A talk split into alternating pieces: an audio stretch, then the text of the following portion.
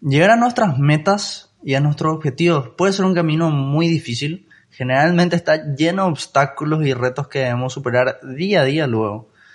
Y nadie dijo que ese camino para mejorar y para ir creciendo va a ser un camino fácil.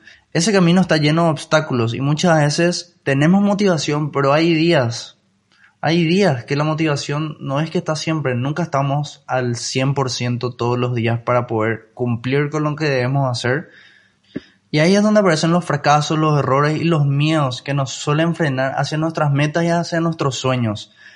Y hoy vengo a hablarte justamente a vos que estás aprendiendo una habilidad nueva, que estás empezando un proyecto nuevo, o que te pusiste algunas metas en tu trabajo, o querés empezar a superarte con metas personales, ya sea en libros, cursos o lo que sea que querés mejorar.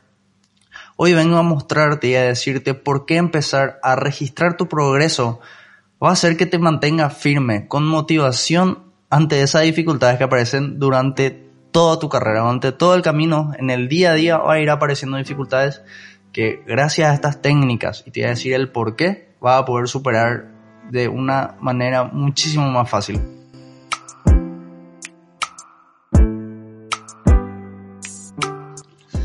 Hola gente, ¿qué tal? Para la gente que no me conoce, mi nombre es Sebastián Núñez, bienvenido a este episodio. Em, me considero un emprendedor, un joven emprendedor que es, apasionado del desarrollo personal, de compartir contenido y del emprendimiento en sí. Y hoy vengo a traerles un episodio muy interesante que, que estoy investigando hace varios días. Esto, o sea, la verdad que hace varias semanas ya acerca del proceso. Eh, estuve compartiendo en alguna historia de Instagram las herramientas que estoy usando, ya sea el calendario, la biblioteca que le voy a ir comentando más adelante qué se trata de eso y cómo funciona. Pero vengo a contarte más o menos cómo empezó esto y, y, y de qué forma empecé a utilizar esta herramienta y por qué. Hace aproximadamente un mes y algo yo estaba trabajando en un proyecto mío que era una tienda de joyas que empecé junto a mi, no junto a mi mamá, sino ella me ayudaba porque ella ya tiene otra tienda de joyas. Y empecé otra, otra tienda de una línea diferente de productos diferentes. Eh, y donde empecé a trabajar y empecé, con, compramos mercadería, tuve que invertir ahí y empezamos a, a vender a través del e-commerce y a través de las redes sociales. Y súper bien los primeros meses, pero con, los, pero con los meses y estos últimos meses se fueron complicando, creo mucho por el tema de la pandemia y, y a, raíz de esos problemas que tuve, de que ya no eran los mismos resultados que estábamos esperando o que queríamos alcanzar, em, decidimos eh, fusionar, digamos, las dos, las dos tiendas y dejarle a mi mamá. Y yo enfocarme en otra cosa que sea más, algo que me apasione mucho más, ya que entrar en el, en el mundo de las joyas sí era interesante, ya que aplicaba mucho los conocimientos que tengo de marketing digital en eso, pero no es que me apasionaba mucho el nicho. Y ahí empezaron los conflictos de mm, no, no, quiero, no quiero aparecer yo frente a cámara porque es un nicho para mujer y, y muchos muchos muchos problemas internos míos empezaron a aparecer y no me sentía muy cómodo estando trabajando y estando dirigiendo ahí todo, todo el, toda la tienda, digamos. Y así que decidí juntar las dos tiendas y darle a mi mamá y yo empezar a buscar otros proyectos en que pueda empezar o que pueda invertir.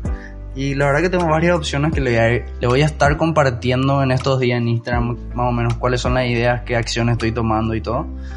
Y a raíz de empezar a buscar otras cosas, medio que me perdí en el camino, porque empecé a, a dejarme estar. No sé si en Paraguay nomás se dice así, pero empecé a dejarme estar. Y, y tuve dificultades porque quería enfocarme en crear contenido y en buscar proyectos. Empecé a buscar proyectos, pero empecé a dejar de lado el tema de los contenidos, ya que empezaba a perder motivación y no quería, no quería volver a empezar y eh, seguir subiendo contenido porque no, no, tenía, no tenía esa motivación que me hacía falta. Yo, yo sé bien a dónde quiero llegar con esto de crear contenido, sé bien cuál es mi propósito, sé bien todo, pero simplemente no tenía motivación. Y Incluso hay veces que quería retomar y empezaba una semana bien, bien entre comillas, porque creaba contenido, veía, hacía los diseños, preparaba los guiones dos, tres días, después dejaba dos, otros dos días no hacía nada, después volvía otra vez, después mi organización no era la mejor que digamos. Y eso justamente también afectaba mi motivación. Aparte también de que no hay un retorno directo en cuanto a feedback de la comunidad en sí, porque recién estamos empezando. Ahora últimamente veo que hay mucha gente más que interactúa, veo que cada vez se suman más seguidores y la verdad que está súper bien y, y me emociona mucho eso. Pero empecé a investigar herramientas para poder ser un poco más organizado, productivo y, empezar a tener más disciplina. Y me encontré con este método de poder registrar y poder dejar nota de lo que estaba haciendo visualmente, registrando el proceso. Y para este método tengo dos herramientas que suelo usar, que es el calendario productivo y la biblioteca visual. La biblioteca visual, eh, al, al, principio lo hice a mano, es una biblioteca donde tengo 12 cuadros, donde yo uso personalmente para libros, donde en, otro, esos, en esos 12 cuadros, cada cuadro representa un libro. Y voy pintando cada cuadro mientras voy completando el libro. Y eso pongo acá frente a mi panel que tengo donde generalmente trabajo. Y puedo ver el progreso que tengo en los libros leídos. Así veo el cuánto me falta para terminar un libro y los próximos libros que voy a ir a estar, que voy a estar leyendo. Y aparte también, esa es la biblioteca visual. Y aparte tengo el calendario productivo. Este calendario productivo nació a partir de Jerry Seinfeld. Jerry Seinfeld era un comediante estadounidense, uno de los más famosos de su época. Creo que era de la época de los 80 y 90 aproximadamente. Y te quiero contar la historia de cómo nació este método. Jerry estaba en uno de sus stand-ups y se le acercó, al terminar el stand-up, se le acercó un, comediante aficionado que quería preguntarle cómo puede mejorar em, en cuanto a la comedia y hacer buenos chistes. Jerry lo que le dijo es, tienes que esforzarte en hacer muchos chistes. Vas a ver que mientras más chistes hagas, van a empezar a aparecer mejores chistes. La única forma de poder mejorar en esto es ir probando y experimentando con la experiencia te van a salir mejores chistes. Y así nació el método. Cada día trata de escribir 100 chistes. Y al estar tachando todos los días va a ver cómo se forma una cadena dentro del calendario. Y el método que tenés que hacer es nunca romper la cadena. Si nunca rompes las cadenas y vas escribiendo los 100 chistes por día, va a ver cómo llegan los resultados. Pero resumiendo el método, es un calendario donde vos vas tachando los días que vas cumpliendo los objetivos que te propusiste. Yo en mi caso personal pongo todos los deberes que tengo que hacer para seguir creando contenido eh, para la marca personal, para el podcast o para YouTube y Instagram.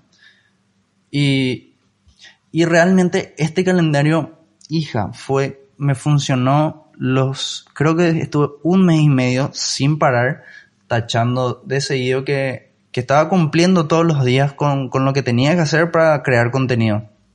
Y es un método increíble porque cuando le vas tomando inercia al calendario, se vuelve un hábito y, y, y te motiva muchísimo ver que cada día estás tachando y estás viendo las líneas tachadas de cumpliendo objetivos, porque literal todas las líneas tachadas en, en negro, en mi caso uso azul ahora, pero todas las líneas, todas las líneas tachadas en azul significa que voy, voy progresando más con el tema de crear contenido.